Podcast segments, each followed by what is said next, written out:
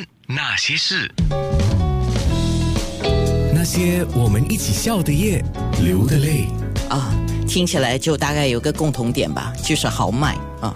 可能豪迈的大口吃肉、大口喝酒，啊，就是这种感觉吧。我很非常喜欢啊。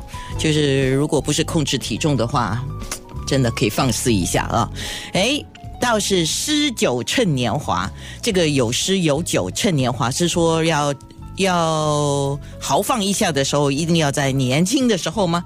刚才我说诗酒趁年华，我去搜了一下，其实大概是九百四十五年前苏东坡写的《望江南》这个词句里面就有了。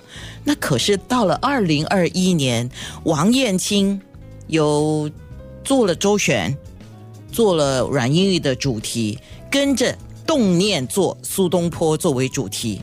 王燕青，你是不甘寂寞呢，还是寄养呢？啊，我是非常喜欢可以借由这个餐饮去看到餐饮背后的精神世界。就当我把这样的一种想法跟很多人说的时候，我觉得大家不一定会理解，就觉得吃个鱼、吃个肉就是吃个好吃的东西嘛。那这个物质世界跟精神世界到底？有什么关系呢？可是我相信，就是在通过嗯这两年我们做了一些尝试，在我呃这个几位好朋友的帮助之下啊，我觉得真的我们也可以通过一个餐饮的世界，看到它背后的文学世界也好，这些艺术家的背后的这个呃的非常大的哲学思想，这都是跟我们中国的写意的文化都是有关系的。所以我想。就是呃，这是一件很有意思。当我们做出来的时候，我想大家都可以感觉到，对吧？去年是两位民国女人张爱玲、周璇百岁诞辰，那今年也是有理由的哦，因为今年是苏东坡逝世九百二十周年。虽然不是一个大年份，后来我去查了，因为他在二零三七年是他诞辰一千年。一千年以后，我们现在还是在吃东坡肉，还是在唱“但愿人长久”。我想到二零三七年，那还有十四五年之后，全世界的华人都应该有一场文化的盛宴，去纪念这样的一个人。还在传统这些。是，燕青小姐。呃，记得把你的麦克风靠近嘴巴一点哈，这样大家会听得更加的清晰一点啊。我今天好像老妈子一样，一直在叮咛某一件事情这样子啊。因为现在通过网络来直播，那个音质啊，希望更多人能够听得很清晰嘛。那像你刚才讲的啊，其实我我也觉得幸好你寄养了啊，呃，寄养不是说你去耍杂技了啊，就是说。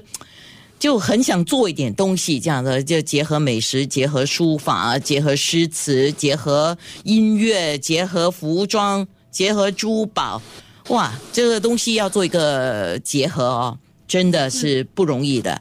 那我当然想问你喽，那这么东西，这么多东西要结合在一起，你的重点，你的元素是什么？呃，首先是为了苏东坡，因为我觉得。今年这个年份，一个是他逝世九百二十周年，因为其实我自己想要做苏东坡这样的一场活动，对我来说是挑战有点大的，因为我们是区区一个小店，今年的环境啊，我今天掐指算了一下，今年差不多有七八个月，作为餐厅来说是没有办法正常营业，一下五个，一下五个的日子很短，基本上是不开门，或者是两个人吃吃饭，所以这个挑战是很大的。可是正是因为这种挑战。我反而觉得今年必须要做这件事情，因为苏东坡带给我们的，并不是他所有的美好的诗词，而是他这个人曾经是大文豪，顶流，就是照今天来说，他就是一个顶流明星，所有的文章被传传颂，然后做了大宰相。可是他在四十五岁乌台诗案之后被贬去。越贬越乡下，到了惠州，到了那个就是呃广广东那边，然后再到了海南岛，他的生活是会过得很苦的，就好像我们今天我们大家都很苦，都看不到尽头，哎，他就偏偏在那样的一个环境里面开出花来，他所有的诗词你看到的是美好的，他就不断的去找好吃的，做酒，吃水果，然后。发现那些东西。查一下哈，我们现在现在传世的这些美食里面，跟苏东坡有关的菜有六十六道之多，流传千年。你说这个人有多了不起？他在那么多困苦的年代，他依然，我想是这个精神，是今天我们在这个每个人都面对困境，每个人的生意不能够走，每个人的生活，对吧？也不能够到外面去。